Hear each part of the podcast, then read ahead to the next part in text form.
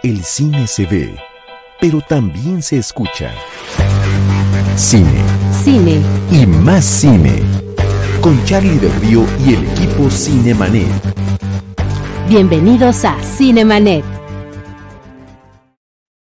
Qué gusto recibirle. Yo soy Charlie del Río. Les saludo a nombre de nuestro productor Jaime James Rosales y saludo con mucho gusto también de regreso en el espacio y micrófonos de Cinemanet a Enrique Figueroa Anaya. ¿Cómo estás, Enrique? Después de un tour casi global que te has echado estos últimos meses en, en una sinfín de actividades y festivales fílmicos, muchas felicidades por todo lo que has hecho y mucho de lo cual has compartido a través de Cinemanet. Es decir, en Cinemanet has estado haciendo todas esas coberturas, pero no habías participado en los podcasts semanales del programa. Exactamente, mi querido Charlie. Pues antes que nada, qué gusto estar otra vez en casa, que es Cinemanet. Eh, muchas gracias. Eh, saludos a toda la gente que nos ve. Y pues sí, estuve un poco desaparecido por distintas actividades. Venía, veían algunas señales que compartía de mis otros proyectos con Cinemanet que pues siempre amablemente se sumaba, igual Cinematempo. Y pues nada, estamos aquí de vuelta en Cinemanet y me da muchísimo gusto, mi querido Charlie, como en los viejos, hace ya algunos meses que no sucedía, como en los viejos tiempos. Pero ya estamos aquí de costumbre. Muchas gracias, Enrique. Y de nueva cuenta, felicidades por todo tu trabajo en Smart Films y las coberturas de festivales en Morelia, en Los Cabos. Vaya, luego nos cuentas con detalle. Pero hoy le damos también la bienvenida de regreso a los micrófonos de Cinemanet a Carlos Gómez Iniesta, mi querido Tocayo. Eh, ¿Cómo estás? ¿Estás por ahí? Sí, ya ves que dicen que de repente estas conexiones parecen sesiones espiritistas. ¿Estás ahí, Tocayo? Sí, aquí estoy, aquí estoy, como el espíritu de Bergman. y, muy contento de que, de que me inviten, Tocayazo, este, y, regresar a, a Cinema Netu siempre es regresar a, a, casa. Este, entonces, este, muchas gracias, Enrique y mi querido Tocayo, por, por la invitación. No, Tocayo, siempre desde el arranque hace ya pues más de 16 años, eh, acaba de cumplir 17 Cinemanet, eh, prácticamente de manera ininterrumpida. Desde el 2005, pues nos has acompañado y lo cual te agradecemos muchísimo, Tocayo. Pero además hoy nos traes un tema muy interesante, un proyecto nuevo y además eh, con actividades que están ya a la vuelta de la esquina. Y platícanos de todo este proyecto que se llama The Film Tours México, donde turismo, locaciones y cine confluyen. Oye, sí, sí, Tocayazo, fíjate que, eh, pues, sabes que pues, ya somos viejos lobos de mar cubriendo cine y, y creo que esta vez eh, quisimos llevarlo un poquito más allá hacia la parte más experiencial o experimental, no sé cómo se diga, pero el chiste es que se vive.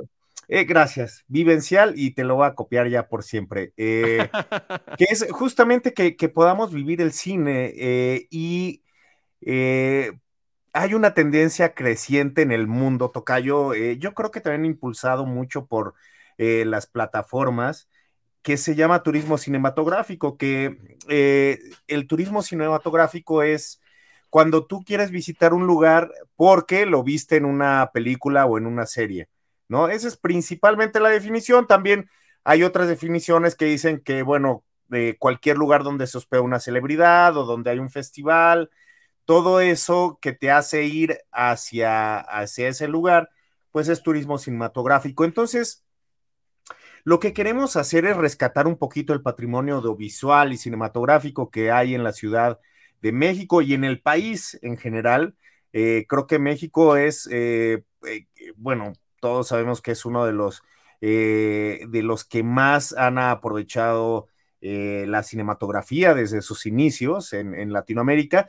Y penosamente creo que no eh, no se ha estudiado, no se ha difundido todo este patrimonio, o sea, una vez que se filmaban las películas se exponían y se quedaba hasta ahí cuando eh, creo que vale la pena rescatar que eh, en México y sobre todo, por ejemplo, en la Ciudad de México, pues llegaron a o han llegado a filmar pues, este, obviamente todos los mexicanos, ¿no? Emilio el, Indio Fernández, este, Ismael Rodríguez, pero también estuvo, obviamente, Luis Buñuel, eh, estuvo Costa Gravas, estuvo eh, las hermanas Wachowski, Roman Coppola, eh, y bueno, obviamente Sam Méndez. Y todo eso vale la pena rescatarlo a través de un tour, Tocayo, que es justo lo, lo, que quiero invitar a, a los podescuchas y a ustedes también, obviamente, a rescatar este patrimonio y a observar la Ciudad de México, pero ahora redescubriéndola a través del cine, Tocayazo. Eh, hay, eh, hemos diseñado una, una, ruta con más de 30 eh, locaciones de películas en, en, el centro histórico. Ahorita este, es, es nuestra primera incursión. Y, y, pues bueno, vamos a, a tener joyas de, por ejemplo, donde, eh, de dónde cuelga Pepe el Toro cuando el tuerto lo está eh, aventando desde el edificio. Eh, ¿Dónde está ese edificio? ¿Qué pasó con él? ¿Lo afectó el temblor del 85 o, algún otro temblor? Este, ¿qué, ¿qué, fue de eso? ¿Qué fue de los grandes cines de, de, la Ciudad de México? ¿no? Muchos de ellos ya abandonados, pero Imagínate que hubo inauguraciones que este, este estuvo Enrico, Enrique, Enrico Caruso, perdóname, este, pues quizá uno de los cantantes de ópera más grandes que ha tenido la humanidad. Eh, rescatar un poco el barrio chino, qué se filmó ahí, cómo se transformó. Entonces, eh, no solamente es eh, esta oportunidad de redescubrir la ciudad, sino hacer un poco de historia y, como decía, valorar el patrimonio audiovisual y cinematográfico que hemos tenido, pues muy aunado a los grandes edificios y calles y leyendas que hay en nuestra ciudad, Tocayazo. Este es uno de los grandes temas que además apasionan a Enrique Figueroa Anaya eh, desde su punto de vista de historiador, de cinéfilo, y me gustaría también que platicaras un poquito sobre esto, Enrique, porque esto que nos está presentando el tocayo, y ver, antes de continuar la charla, eh, reiterar, mientras estamos platicando sobre esto, ¿cuándo es el tour? Hay dos tours que vienen ya de manera casi inminente de esta semana a la otra. Por favor, danos las fechas para ver si nos, quienes nos escuchan todavía tienen oportunidad de alcanzar a llegar. Sí, eh, justamente es el, sábado 26 de noviembre a las 9 de la mañana. Eh, vamos a, eh, a, empezar tempranito para que se pueda disfrutar, porque la verdad es que si no, luego ustedes saben, se complica un poco el paso en, en el centro histórico. Es un walking tour, dura aproximadamente tres horas. tiene un costo de 450 pesos por persona y esto incluye, pues, un, turista, un turista, un guía de turistas invitado, que es su servidor. Eh, Excelente. Es el, primer gran invitado a los, pues sí, tours.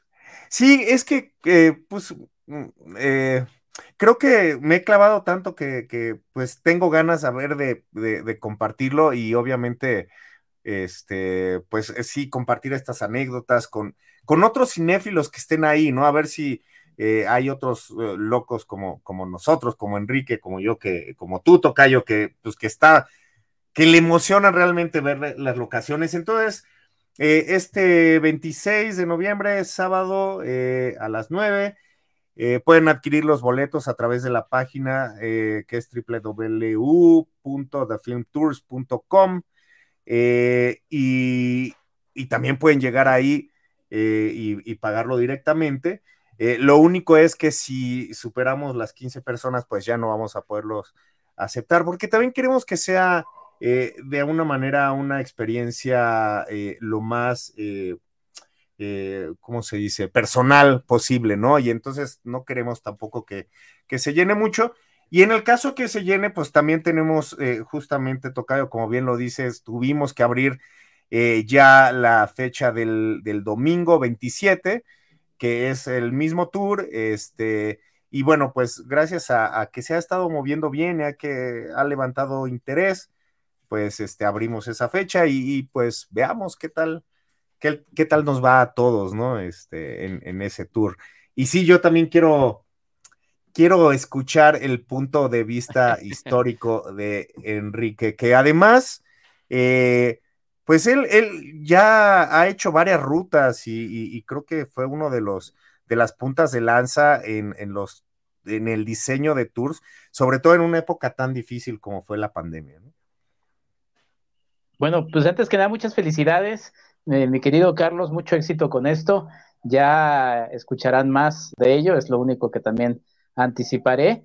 Pero, eh, pues sí, la verdad es que siempre es muy bonito darse una vuelta por la, por la Ciudad de México. Como bien lo, lo, anunciaste, yo tuve la oportunidad de hacer uno en tiempos de pandemia. Fue un, un tour virtual, de hecho, también producido por el buen Jaime Rosales. Y fue una experiencia, la, la verdad, bastante linda. Y es que siempre encontrarse con pedazos eh, presenciales, físicos de cine es muy emocionante. Me acuerdo eh, la primera vez que fui a la, a la Filmoteca de la UNAM y de repente hay una, hay un pilar, una columna ahí en la entrada y abajito una placa que dice, pues esta columna apareció en Simón del Desierto de Luis Buñuel y de repente dices, no manches, en serio esta cosa estuvo en una película de Luis Buñuel y, y de repente, no sé, yo me acuerdo también de mis primeros años de, fanático de cine, investigar en, las incipientes páginas de internet cómo los fanáticos de Star Wars, por ejemplo, viajaban a Túnez, ¿no? Para buscar la casa de, Luke Skywalker en, Tatooine, ¿no? Que es esta también arqueología cinematográfica. Me acordé de otro documental buenísimo que, recomiendo mucho que se llama Sad Hill on, uh, Earth, que está en Netflix y que es la historia extraordinaria de unos españoles fanáticos eh, como, como yo también del cine de Sergio Leone, y de repente pues dicen queremos encontrar eh, la, escena, el lugar de la escena climática del bueno, el malo y el feo en, el cementerio, ¿no? Y entonces buscan el lugar eh, ya muy abandonado, pasado por el tiempo, pero lo, vuelven a, reconstruir y a cuidar. Entonces hay, hay muchísimos fanáticos eh, locos en, ese tema y pues bueno, la invitación justamente a, que se sumen a este tipo de experiencias, porque mm, cada vez más, justamente como decía eh, Carlos, eh, se, van, se van sumando. Una ciudad como la de México eh, tiene cantidad de, locaciones. La otra vez estaba viendo para un taller que doy para niños, ¿cómo se llama esta? La de mi querida, cogía dos niños y de repente en una escena digo, ese es Plazaín, y de repente empiezo a buscar y digo, sí, claro que es Plaza Y luego de repente veo otra escena y digo, ese es el Infonavit que está en Barranca del Muerto o por ahí. Y claro, y de repente encuentras que, que, que, también la película la filmaron en los estudios Churubusco, pero como son espacios que recorres, por cierto, Plaza Inn ya cada vez más fea, pero, pero de repente dices, claro, o sea, en, en esa película tan icónica que vimos 400 veces, eh, está la Ciudad de México también presente. Entonces, pues nada, mucho éxito, querido Carlos. Eh, como les digo, eh, ahí sabrán más también de, más cosas del tour, pero pues mucho éxito con estas primeras dos experiencias. que además pues es buen horario, para el centro histórico a las 9 de la mañana es buen horario, yo también justamente lo comencé a esa hora, la gente ahí ah. empieza todavía a llegar, entonces, este, pues nada, y tres horas es también es un, es un buen momento. Entonces, mucho éxito, querido Carlos, y no, no desprovechen la oportunidad de ser guiados por alguien tan conocedor del tema y también amante de la historia como el buen Carlos Gómez Iniesta. hombre, no, pues muchas gracias. Este, eh, eh, perdón, Tocayo, te interrumpí. No, alguien tan apasionado, Tocayo, que es, que es la parte importante, porque algo que ambos, tanto Enrique Figueroa como Carlos Gómez Iniesta, han, eh, em, digamos, explorado en estos últimos años y lo han hecho muy bien, es su carácter didáctico para compartir el cine, para emocionar a la gente y compartir esta pasión que todos tenemos. Y lo han hecho ante clases, ante audiencias, ante, ante auditorios importantes en los que han estado participando y eh, sí resulta una experiencia muy grata poder ir de la mano de un guía ustedes, en este caso como Carlos, para estos que vienen en estas próximas fechas, 26 y 27 de noviembre, en el centro histórico de la Ciudad de México, ir recorriendo estas locaciones, enterarse de los datos curiosos y por la forma en la que nos comenta mi tocayo. Por cierto, que ayer estaba viendo el episodio más reciente de The White Lotus, esta serie de HBO, y la nueva temporada que van en su episodio 3 está ubicada en Sicilia los, los personajes protagónicos están de paseo en Sicilia y uno de los recorridos que hacen es ir a las locaciones del padrino. ¿En serio? sí. ¡Qué padre! Entonces, van a visitar la casa donde se refugia este, eh, Michael Corleone mientras está en Sicilia después del asesinato Ah, que hizo de McCloskey, del otro gángster, en Estados Unidos. Y ahí eh, se ve que la, la- la locación es un lugar, un centro turístico, tal cual. Tiene restaurante, hay una pantalla poniendo las escenas, está un vehículo como el que explota. O sea. Padrísimo, padrísimo. La escena me, me súper encantó y por supuesto que estaba pensando, claro, claro, ahí está, ahí está esta, esta idea que ya están llevando a cabo mis colegas eh, y Carlos Gómez muy próximamente en este tour. Mira, Ángel López, te mandamos como siempre, querido Ángel, muchos saludos. Y Naxit L dice saludos al buen Carlos Iniesta, lo saludé en el Festival Internacional de Cine de Morelia y le mandé un saludo para Charles del Río, que ya me lo mandaste, Tocayo. Sí, ese saludo. te mandaste la foto. Ah, perfecto, sí es cierto. Sí, sí, sí, ahí en el. En el Es verdad, Oye, es qué, verdad. qué chido, qué chido que estés por aquí, Naxi. Gracias por acompañarnos, de verdad, y gracias por el saludo también. Oye, pues, ¿qué más va a haber, Tocayo? Porque sí es un proyecto que ahorita arranca en la Ciudad de México, eh, pero estaba viendo en la información que nos hiciste, que nos has compartido, que Durango y San Luis Potosí ya también los tienes en la mira. Sí, eh, pues eh, trabajando muy de cerca con, con las secretarías de cultura y con las comisiones de filmación, pero pues sí, por ejemplo, San Luis Potosí, como que ahorita es de uno de los preferidos de Netflix, ¿no? Ahí se, se filmó Ruido, que de hecho ayer tuvo su premiera allá. Eh, se filmó parte de Bardo, que viva México, o sea, hay cosas muy actuales que eh, San Luis Potosí está eh, utilizando y que bueno, una de las más famosas también es Frida, ¿no? Toda la parte como del centro es como la Ciudad de México en, en, en, este en la película, ¿no? Y Durango, Oye, pues Tocayo, obviamente. Perdón, perdón, perdón, Sí. perdón. Tú me mandaste, creo que fuiste tú el que me mandó a San Luis Potosí a la eh, filmación Sí, de la segunda parte del Zorro con Antonio Banderas y Catherine Sí, donde cierto. no nada más utilizan haciendas de San Luis Potosí, sino que además, y eso fue una de las partes más increíbles, hicieron un pueblo tipo del oeste, se supone que era San Francisco, eh, en las afueras justamente de una de estas haciendas, para tener además la comodidad de estar eh, filmando en la hacienda y después se movían al pueblo que habían recreado por allá. Así que sí, o sea, digamos que la cosecha de locaciones nunca se acaba. Pe- Pero es que justo, o, sea, es lo que intentamos rescatar, Tocayas, o sea, como que la onda, bueno, a mí me ilusiona mucho saber que estamos en el mismo lugar donde estuvo Anthony Hopkins o que estuvo Catherine Zeta Jones, eh, ese tipo de cosas. Y bueno, yo creo que quizá el ejemplo más icónico en México, eh, pues es la Noche de la Iguana, ¿no? Y, y- y Puerto Vallarta. Y lo que hizo para explotar eh, ese, ese pueblo, que bueno, ahorita es uno de los principales eh, centros turísticos del país, ¿no? Pero que en su momento, pues prácticamente llegar a la casa donde se filmó esta, esta película de John Huston, este, pues no era ina- inaccesible, ¿no? Ya después llegaron otras películas ahí, ah, como Depredador, ¿no? Este, que, que sí tiene ahí todavía su helicóptero dentro de la jungla y que también Qué padre. es, es eh, un, un lugar, eh, pues, co- como de visita, como el que decías de, de- de los Corleones, ¿no? Eh, pero, pero creo que todavía es incipiente para el grado de producción que hemos tenido en el país, ¿no? Este, obviamente, pues sí, hablando de Durango, ¿no? Eh, que es tierra de cine, eh, que no solamente mucho de, eh, cine nacional, sino internacional, este, John Wayne, este, Bob Dylan,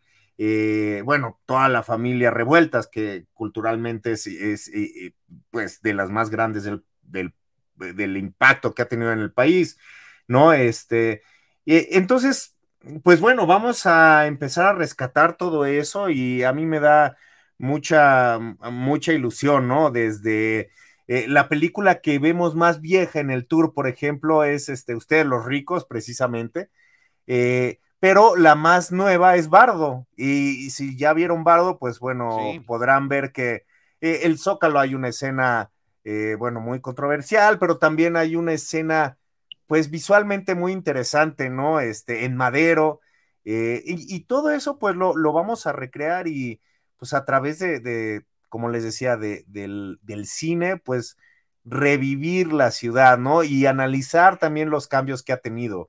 Eh, por ejemplo, la llegada de, la torre latinoamericana, que fue pues durante mucho tiempo el rascacielos más grande de, Latinoamérica y hay una película específica que habla sobre su construcción y, que es la primera aparición de eh, la torre latinoamericana en el cine, imagínate que además ha salido mil veces, ¿no? Desde eh, películas de Alfonso Cuarón o muchas, eh, bueno, incluso pues también Spectre, ¿no? Entonces, pues no sé, a mí eso eso me, ilusiona mucho, ¿no? Eh, la historia, el cine y el saber que recorrimos o que recorremos pasos de grandes celebridades como, como Jack Lemmon, por ejemplo, ¿no? Como la misma Marilyn Monroe, ¿no? Que se echó unos taquitos ahí en el centro, este, y, que lamentablemente eh, estuvieron en, en hoteles que ya no existen más y ese tipo de cosas.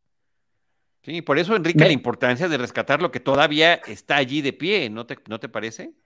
Sí, me quedé pensando, querido Carlos, que sería una idea ganadora que dieras también algunas este, gafas en color sepia para aquellas producciones como por ejemplo Hombre en Llamas, en donde de repente México es color sepia, ¿no? Y entonces para que vivan la experiencia ahora sí real del Hollywood de cómo se ve México, ¿no?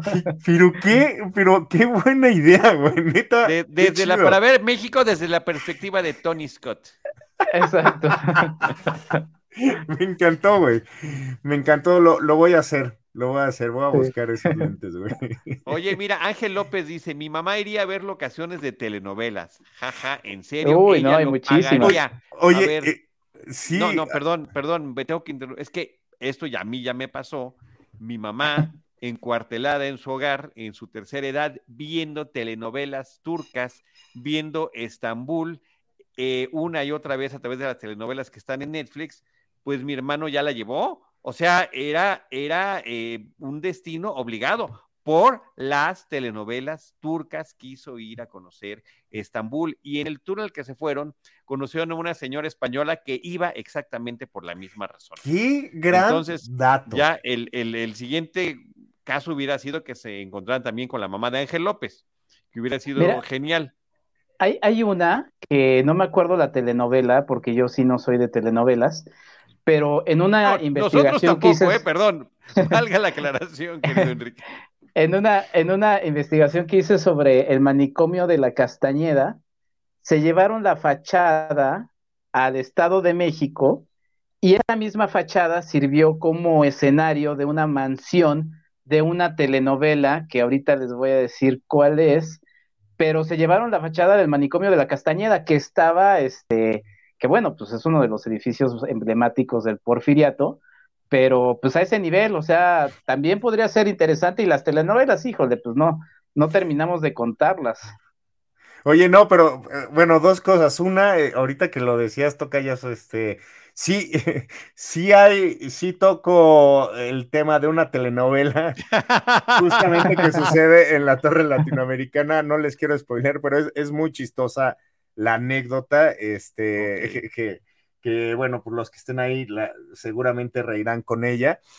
Y, la otra, Tocayo, es bien interesante lo que tú dices, o sea, hay un estudio de, la Organización Mundial de Turismo que dice que cada vez más las, el, eh, cine y las series están definiendo los destinos eh, que se tienen que visitar como, como turista. O sea, cada vez más eh, es eh, eh, la decisión se toma porque viste una serie, porque viste una película que te llamó la atención y además está el poder de Instagram, ¿no? Entonces es, vi esta película, quiero ir y además alguien me compartió en Instagram que ya fue y entonces eso cierra como el broche para que tú vayas o definas que tus próximas vacaciones van a ser en, pues, este, en Italia, ¿no? O en, o en, Turquía, como fue el caso de tu querida mami.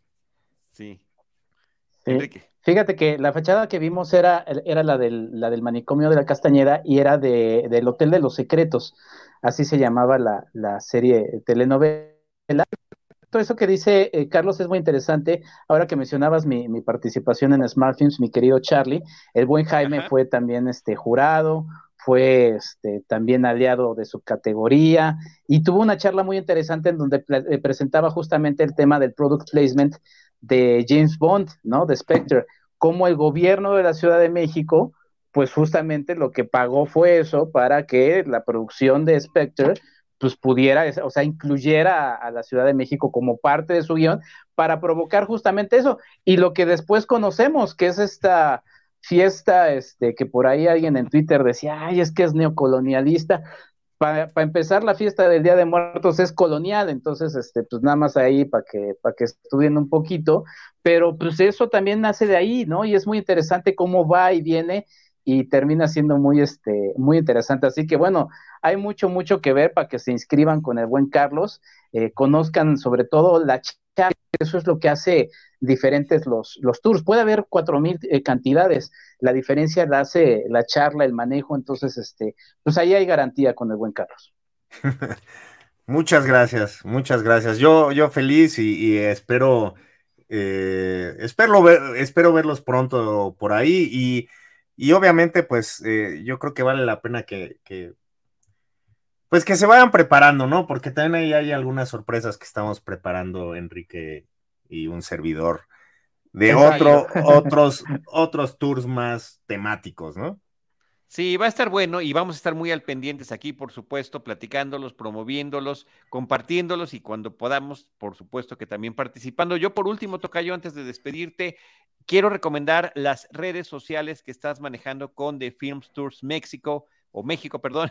México, porque, sí, Porque este, justamente estás eh, poniendo imágenes de la película, imágenes de la locación, no nada más de México, de muchas partes del mundo, y me parece que es súper enriquecedor, información muy interesante para el público y es una red social que hay que empezar a seguir. Por favor, platícanos en las diferentes redes cómo la encuentran.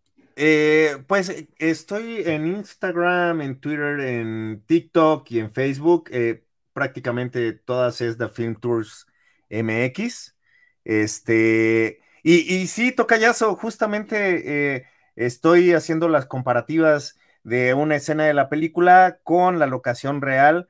Eh, creo que lo que estamos aportando en The Film Tours México es que eh, estamos también clavándonos mucho en las locaciones mexicanas, porque si bien hay como, incluso hay, hay portales en los que podemos encontrar esta información, es poco lo que podemos encontrar de, de México, ¿no? Entonces, de nuevo, intentando rescatar nuestro patrimonio. Eh, y pues estamos ahí haciendo estas combinaciones de, una, eh, una película eh, internacional, una mexicana, porque también pues, nos gusta mucho el cine internacional y creo que también es buena coyuntura, ¿no? ahorita que estoy viendo aquí que mi, buen James puso uno de Pantera Negra que se, se filmó en Atlanta como si fuera Viena, ¿no? Eh, entonces sí, por favor ahí este, síganos. Eh, y eh, el TikTok además tenemos la misma experiencia, pero este, a través de video ya ha sido muy bonita la respuesta. Este, hicimos un tour de locaciones de Amarte Duele y yo no pensé que fuera a ser tan, tan grande el, el impacto. O sea, como que siento que todos tenemos alguna relación con Amarte Duele, sea buena, mala, o, o bueno, eh, o cómo la llamaremos, este, bueno, no, no, no, no quiero meterme en caminos escabrosos, pero, eh, pero eh, yo creo que ese, ese, ese TikTok ha sido uno de los más exitosos y la verdad es que es, muy bonito porque todo mundo empieza a comentar, eh, pues que vive por ahí, que, ah, miren, pasé por la casa de Renata y no sabía y cosas de esas, ¿no? Entonces, pues los invitamos también a que consulten nuestras redes sociales y que hagamos un diálogo también por ahí, ¿no? Es, es, mira, ahorita están pasando, justamente hablando de telenovelas, pues, ¿dónde está la Escuela Mundial de, este, de Carrusel?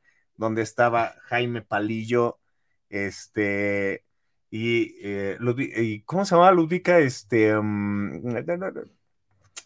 se me fue el personaje de Ludwika Paleta. Bueno, ya, ya aparecerá, o si no, alguien díganos por ahí. que nos lo recuerde. María Joaquina, María Joaquina, ya me acordé. Entonces, bueno, pues esta escuela que, bueno, pues los de mi generación, pues llegamos a, ver, o sea, o quisimos que nos inscribieran en esa escuela y que está pues ahí en, en Lomas de Chapultepec, ¿no? Este, prácticamente en la ampliación de reforma. Muy bien, Tocayo. Pues muchas felicidades por el proyecto. Enhorabuena por esta iniciativa y eh, lo mejor en estas dos primeras fechas que vas a tener. Y como dice Enrique, estaremos todos muy al pendiente de lo que irá pasando con The Film Tours México y las sinergias que podamos tener con ese proyecto. ¿Sale, Tocayo? Muchas gracias, este, y muchas gracias por el tiempo y por el espacio. Y nos vemos por ahí pronto. Me va a dar mucho gusto estar con ustedes. No, gracias, Tocayazo. Muchas gracias y como siempre hablando de diferentes cosas. Nos despedimos de ti. Este Ángel López dice que él va a hacer su tour en Mexicali y en Caléxico, así que ajúa, como dice el final. gracias, Tocayo. Gracias, amigos. hasta, luego, hasta pronto, Tocayo. Arroba Iniesta también para que lo sigan en su red social. Vamos a sustituir, Enrique, a mi tocayo, Carlos Gómez Iniesta, con nuestro productor Jaime James Rosales porque él nos quiere. Querido Jaime, ¿cómo estás, James? Hola, muchachos, como siempre, aquí el sustituto. No, Jaime está desatado con licuachisme, eh, con este otro proyecto que está ahí en Cinema Tempo y pues también qué felicidad y qué alegría, eh, Jaime, que lo estés gozando tanto. Pero a Cinemanet, que eres nuestro productor y siempre estás prácticamente detrás de, los enlaces, en las ilustraciones, lo cual siempre te agradecemos, muy oportunas como siempre. Pero Plataforma Cine es un proyecto que ya hemos platicado aquí, esta, eh, justamente esta plataforma para ver películas y algo nos quieres comentar al respecto. Claro, vamos, eh, a partir de estos días estamos teniendo estrenos casi cada catorcena, cada 14 días. Eh, tenemos un catálogo impresionante de películas, películas muy buenas que hemos estado trabajando durante mucho tiempo. El asunto con, con cine, las películas que ahí podemos ver son películas que estuvieron recientemente en algunas salas de cine y que difícilmente puedes ver en otros lugares, que los encuentras en los encuentras en la Cineteca Nacional o en salas independientes cuando tienen su corrida comercial, pero ya no los ves, ya no están en ninguna plataforma de streaming, ya es complicado encontrarlas en algún lugar de renta o venta. Entonces, le estamos dando cabida en plataforma cine y pues les quiero contar que este fin de semana tenemos una película, el estreno una película que se llama La Audición. Es una película alemana que, de este, que, que habla sobre una maestra que es una es una maestra de música y que encuentra a uno de estos niños, eh, de alguna manera un niño prodigio del, violín. Ahorita vamos a poner una ilustración. Y este, la, la, maestra se da cuenta de que este niño tiene unas cualidades excepcionales, pero es ella la que decide darle una, una oportunidad para desarrollarse y los otros maestros dicen, no, pues no da la calidad, no tiene la, no, tiene este virtuosismo que se requiere para estar en esta escuela. Ya sabemos que en Berlín es una ciudad muy, muy musical, donde este tipo de historias y de, de, de, escuelas son muy importantes, y, pero no todos logran esta, esta calidad de, que se, que se necesita para poder entrar a la escuela.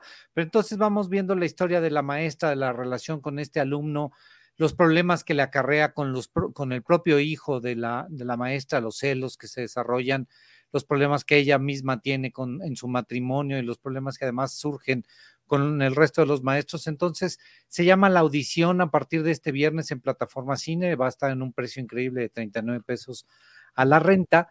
Y este, pues es un estreno, es un estreno de que estuvo en la Cineteca Nacional hace unos pocos meses que eh, la distribuyó Alfabil Cinema y que les, repito, va hasta a partir de este fin de semana en, en plataforma cine. Y además quería también aprovechar el momento para hablar de una de las películas que tenemos en el catálogo que se llama este, Cara de Ángel. Cara de Ángel es, la, es, una, es una historia con Marion Cotillard, como no, creo que como nunca lo habíamos visto, con, con un con una pil demasiado fuerte, la vemos a ella, este, siendo la peor madre que te puedas imaginar, descuidando a su hija. Entonces, este, creo que creo que es una película que vale mucho la pena que no se nos que no se nos vaya de plataforma cine, que no la perdamos. Estuvo en 2018 en el Tour de Cine francés y ahorita la puedes encontrar aquí por un precio de nada más 45 pesos. A la renta la puedes pagar con tu tarjeta de crédito con PayPal, pero este, con una actuación extraordinaria de, de Marion Cotillard. No, este, se redime, ¿se acuerdan de esta, de, esta actuación de Batman? Cómo muere, este, que, es patética la forma en que se de repente, chin, dobla la cabeza, que deja caer la cabeza sobre su hombro y se muere.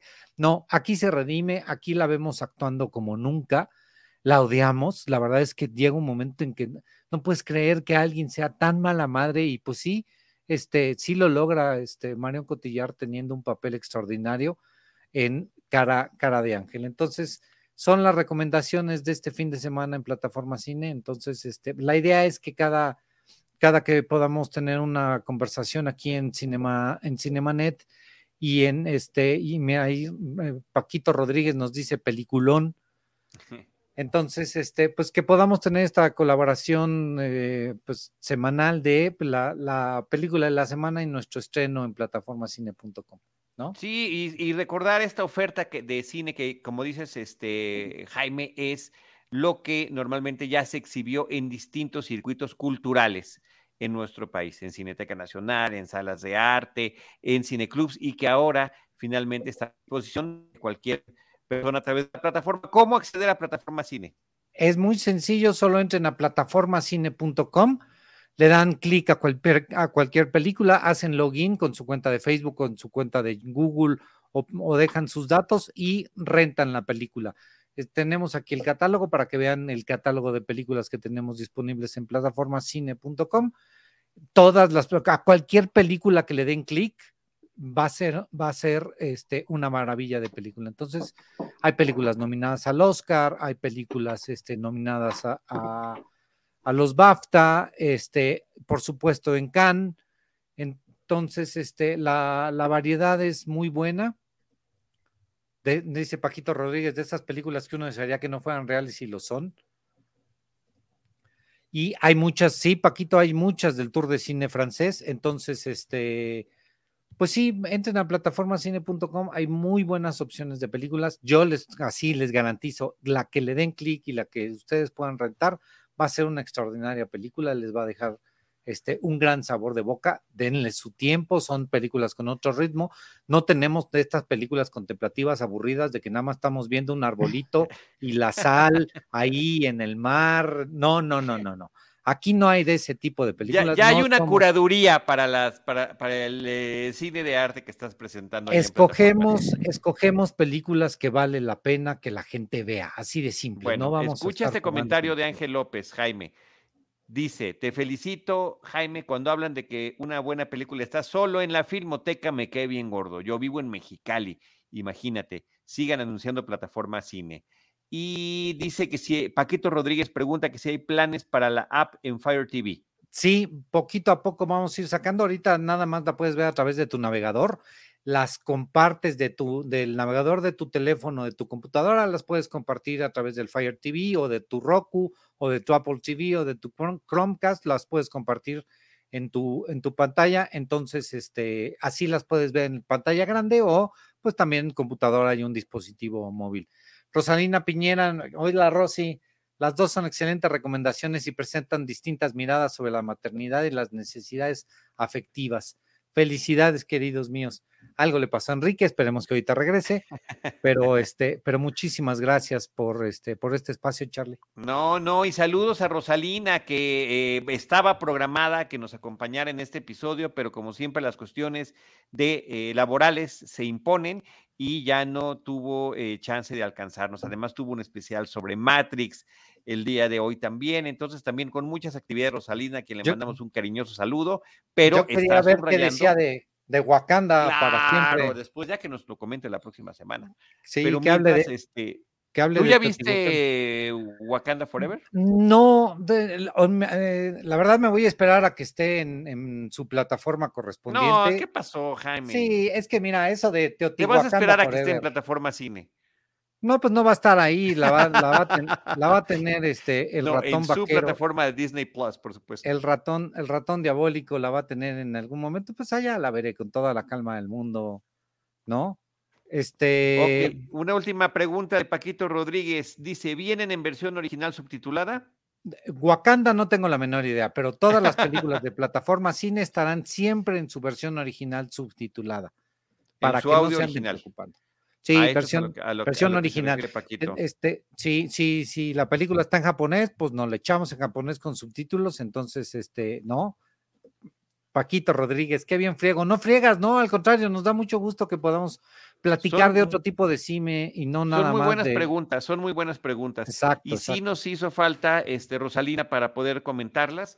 Y, eh, y ahorita, pues se nos desapareció. Este, se nos desapareció, Enrique. Si quieres, me quedo aquí un ratito platicando, oyéndote y escuchándote de qué, de, este, pues si quieres empezar a hablar de Wakanda, ¿no? No, pues quiero que esté aquí, este, Enrique, para platicar sobre ella, Wakanda Forever, la película que está rompiendo eh, todas las taquillas en, en, donde se está presentando, le ha ido muy bien eh, globalmente. Eh, aquí en México hubo una serie de actividades, nos tocó participar afortunadamente, Jaime, a través de la participación y la colaboración con Cine Premier, me tocó ir a las entrevistas aquí en México con Lupita Ñongo de Teacher Wright, con Tenoch Huerta y con Mabel Cadena, que están participando. Esto lo pueden ustedes encontrar a través de las redes sociales de Cine Premier en Facebook, en YouTube. Están ahí las, eh, las entrevistas para que las puedan ustedes compartir, sobre todo si tienen este interés. Enrique Figueroa Anaya ha regresado ya eh, después de este problema tecnológico. Y Enrique, vamos a pasar. Jaime, muchas gracias por la sesión de Plataforma Cine. Plataformacine.com. Este, así es, plataformacine.com. Y Enrique, Quiero tu opinión. Jaime ya me dijo que él todavía no la ha visto y que además no piensa verla sino hasta que llegue a la plataforma de Disney Plus. ¿Qué te pareció Pantera Negra Wakanda por siempre? Pues yo le recomendaría a Jaime que esto haga eso, que se espere a que llegue a la plataforma de Disney Plus. Este, fíjate que, bueno, tú sabes que no tan, nacido del, del, universo cinemático de, de Marvel Además, ya es demasiado como para seguirle el paso ya después de no haberlo hecho desde el principio, entonces ya, ya este, aunque quisiera, ya sería un poquito cansado. Eh, pero bueno, primero creo que es una película que funciona si no le sigues el paso. Entonces creo que eso está bien para quienes eh, de alguna manera no somos tan asiduos al, universo cinemático de, de, Marvel. Entonces creo que está bien. Pero fíjate que a mí nunca me gustó la primera y, he escuchado que muchos hablan de... Sí, sí, sí, sí, la verdad es que nunca he conectado mucho con las opiniones que dicen, no, que es una maravilla. Y lo mencioné creo que justamente aquí en Cinemanet, que nunca, o sea, me pareció sumamente gris el, protagonista, más allá de que el actor, pues lamentablemente ya no, ya no se encuentra físicamente con nosotros. Eh, siempre se me hizo un actor bastante gris, nunca conecté con él eh, siempre preferí más en la primera Black Panther al, villano, ¿no?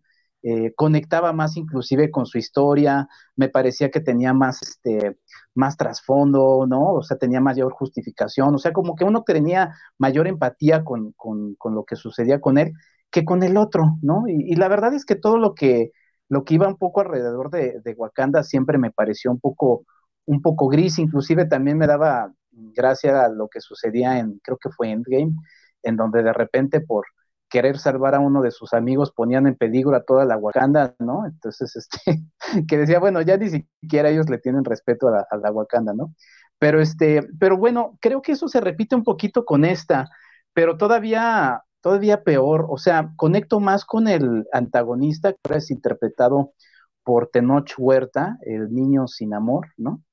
Este, que también ya de entrada también era un poco, un poco ridículo. Este, mm, y, y, y, conecté todavía menos con la protagonista, o sea, todavía se me hizo todavía más gris que el otro, ¿no? Entonces, creo que, que eso de entrada no, no, no, no me resultó este, atractivo, además de que la historia la sentí un poco eh, vacía y un poco larga, o sea, larga en cuanto a, o sea, para lo que nos van a contar necesitan en realidad dos horas cuarenta y tantos minutos o no sé cuánto dura la película. Em, eso no, no me atrapó.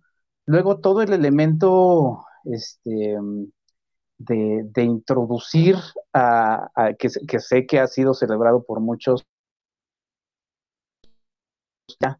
Eh, más bien me pareció como algo flojo por parte de los guionistas de, bueno, vamos a, seguir con nuestros planes de, tener nuevos mercados, de ampliarnos hacia nuevos horizontes, eh, vamos a usar esto, y lo sentí muy poco justificado, ¿no? O sea, como que de repente había cosas inconexas en el guion de, bueno, ¿por qué si el niño sin amor no tuvo venganza con, un grupo de, o sea, si tuvo venganza con de españoles, ¿por qué no lo amplió, no? Si tenía todo, todo su ejército, o sea, como que sentí muchas cosas inconexas, ¿por qué vivían bajo el agua? O sea, sí medio lo explican, pero ¿por qué a veces eran azules y a veces no? Este, como que de repente lo sentí muy forzado eh, y lo sentí un poco, te digo, flojo en ese aspecto de, mm, de, repente pues decir, bueno, pues ya, ya existe una cultura, vamos a usarla, vamos a usar todos sus elementos y pues ya, nada más porque pues lo queremos usar y, ya. Em, y ya, la verdad es que no, no me atrapó del, todo, me parece ya también, pues sí, una película gris en muchos aspectos, eh, a uno que le gusta el cine de superhéroes y a mí me gusta, eh, me parece que, que siempre no sé, o sea, me sigue pareciendo más interesante con todos y sus errores lo que hace DC, ¿no? Eh, inclusive con la... se ve muy oscura, visualmente es muy oscura la película, y no hablo de la temática, ¿no? O sea, hablo de, cómo se ve en pantalla, si la Batman eh, les parecía oscura, esta me parece oscura, pero inclusive porque está mal, mal, mal hecha, todas las secuencias del agua se ven feas, la propia, este, Tlalocan, ¿no? Este, que además es curioso porque pues, Tlaloc pertenece a otra cultura, ¿no? Sería más bien eh, Chac, ¿no? Este, pero también me parece como muy, pues muy así como, presentar como muy asombrosa, pero visualmente tampoco se ve tan, tan bien todas las secuencias del agua. No, no hay escenas de batalla que te parezcan realmente interesantes. Em, no sé, la verdad es que es una película que, ahora, creo que ha habido peores, este, inclusive también dentro del universo de, dentro del universo de DC, entonces, este, pues, o sea, si la veo, la veo en el, en el Disney Plus y, y ya, o sea, pero, pero, pero no, luego también como que demasiado forzoso eso de que a cada rato, ya, ya nada más quería escuchar los, los silbatos que venden en, Teotihuacán de, de Jaguar, este, cada que salía uno de los personajes. Ahora, sí me gustó en la interpretación de Tenoch Huerta, me gustó mucho, mucho más todavía la de Mabel Cadena, que es una presencia eh, siempre muy interesante en el cine. Eh, me gustó la...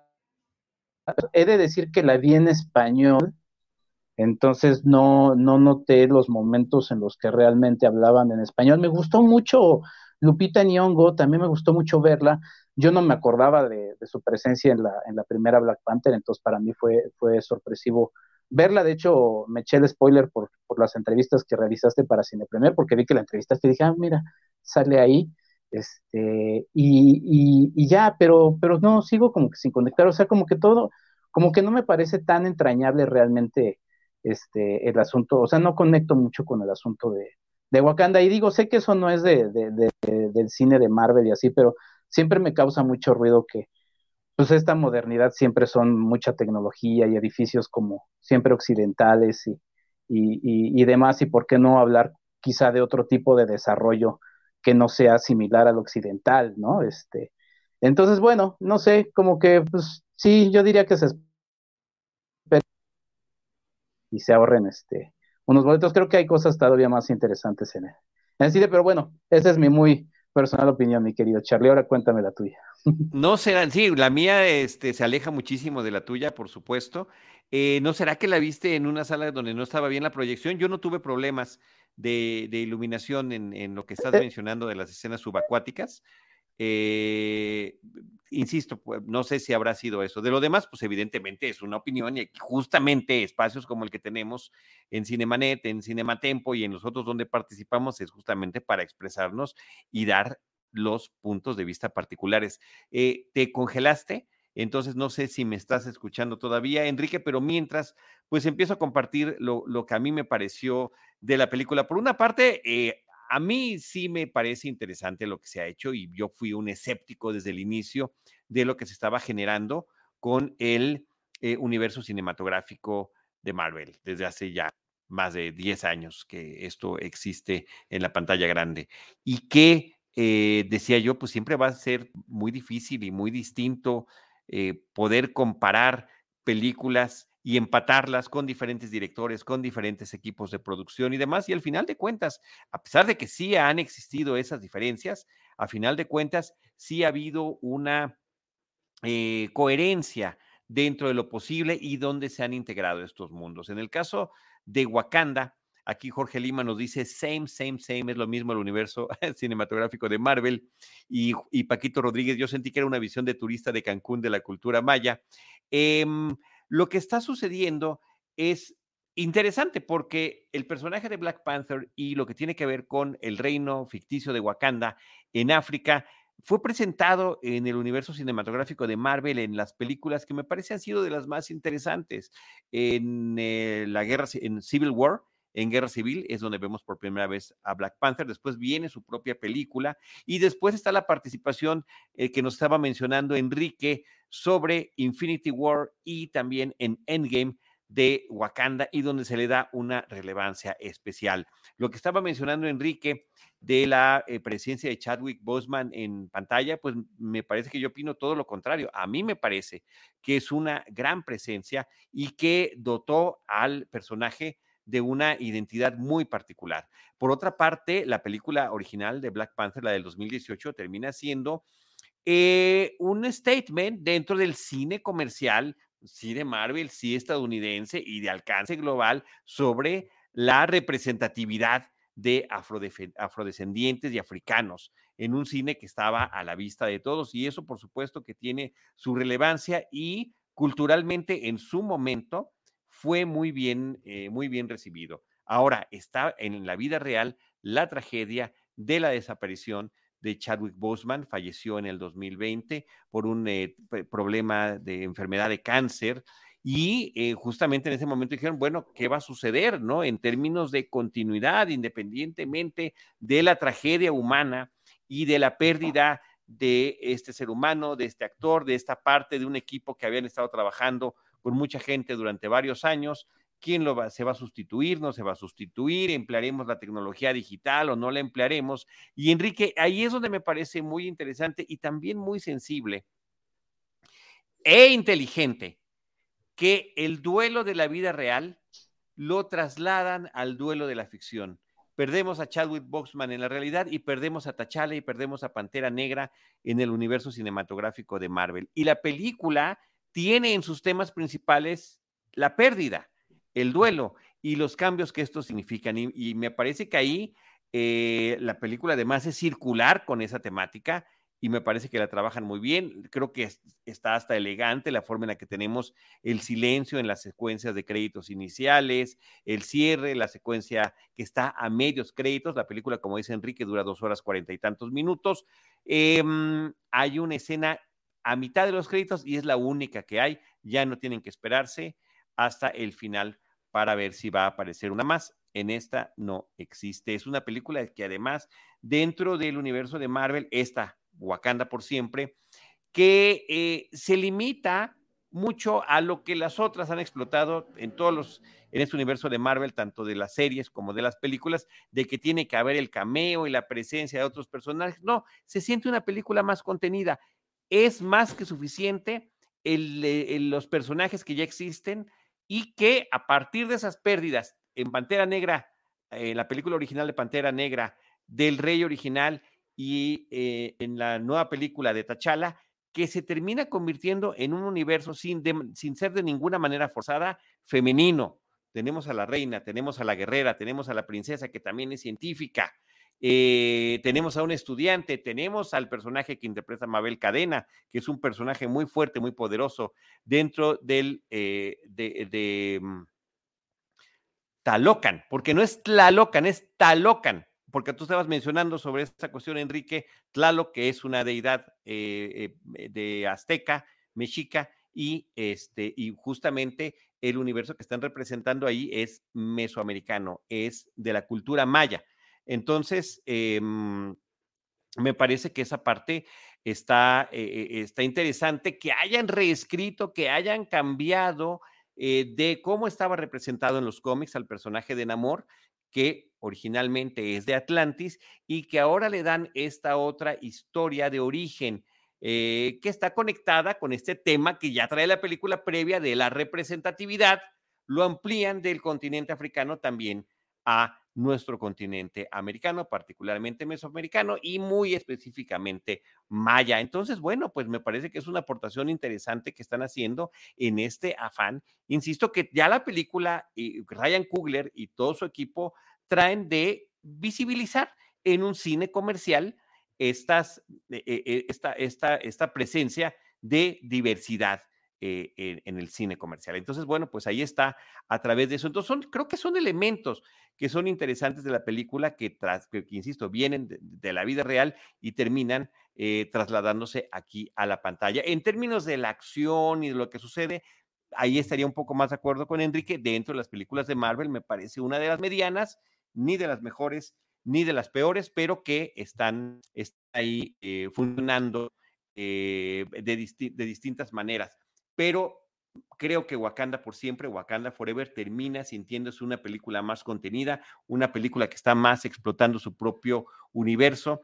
E, este tema del duelo también lo traslada al personaje de Namor y al propio, al propio eh, situación de su historia. En el caso, vamos a ver el trasfondo de la historia de su madre, lo que, él para, lo que para él significa del colonialismo español en nuestro país, de este afán de mantenerse lejos del otro tipo de todos de todas otras civilizaciones. Insisto, trae temas muy interesantes la película y además siempre dará mucho gusto que actores mexicanos estén en eh, papeles interesantes en este tipo de películas que van a darle la vuelta a todo el mundo. En el caso de, em, de Tenoch, pues nosotros le hemos seguido la pista desde hace muchísimos años a través de su trayectoria y de películas muy interesantes que nos ha presentado en el cine. Yo a nivel personal, la película Sin Nombre, la de Kari Fukunaga, que además fue una de las primeras veces en que para radio pudimos platicar eh, con Tenoch, eh, me, me parece una película muy interesante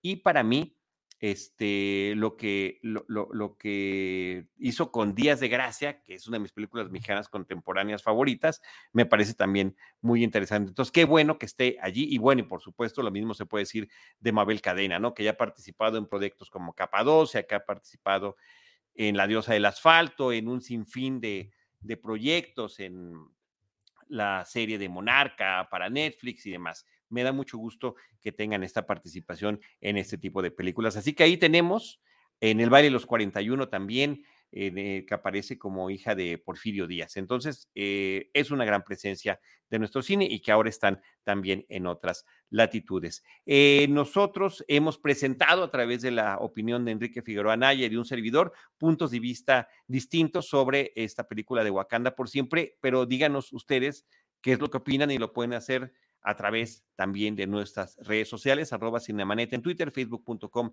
diagonal Cinemanet, Cinemanet 1 en eh, Instagram eh, y Cinemanet 1 en YouTube, que es donde muchos nos pueden ver por aquí. Les recuerdo que nosotros en nuestro podcast estamos como Cinemanet Plus eh, y nos pueden encontrar pues en las principales plataformas, en Spotify, en Apple Podcasts, en Google Podcasts, en Amazon Music y demás. Así que muchas gracias por estarnos acompañando en esos, en todos esos eh, esfuerzos y lugares donde estamos visibles, querido Jaime Rosales, productor de Cinemanet.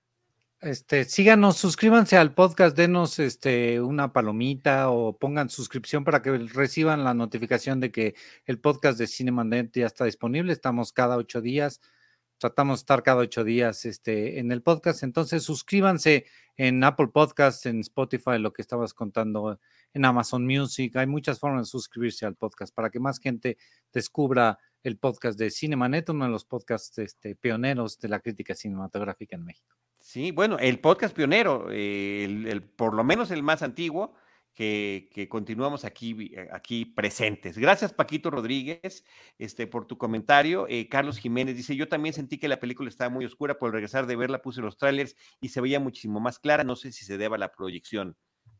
Puede ser. Eh, Néstor Montes dice: La parte subacuática sí estaba particularmente más oscura, pero no lo notó como algo normal. Pues gracias a todos por sus comentarios. Jaime, muchas gracias, James, por haberte integrado a este episodio. Gracias al regreso también heroico de Enrique Figueroa, insisto, después de este recorrido eh, laboral eh, tan intenso que ha tenido en los últimos meses y que finalmente ya está de vuelta en nuestro podcast. Saludos a Rosalina Piñera, que no pudo venir, pero se integró a través del comentario. A Carlos Gómez Iniesta con este proyecto de The Film Tours México. Hay que seguirle la pista a ese proyecto. Quienes quieran eh, integrarse a ese recorrido, 26 y 27 de noviembre en la Ciudad de México, en el Centro Histórico. Jaime, mil gracias. Al contrario, gracias. Que tengan muy buenas noches. Saludos a todos. Y yo les recuerdo a todos que los estaremos esperando en nuestro próximo episodio con cine, cine y más cine. Esto fue Cinemanet. El cine se ve, pero también se escucha. Les esperamos en nuestro próximo episodio. Cine. Cine. Y más cine.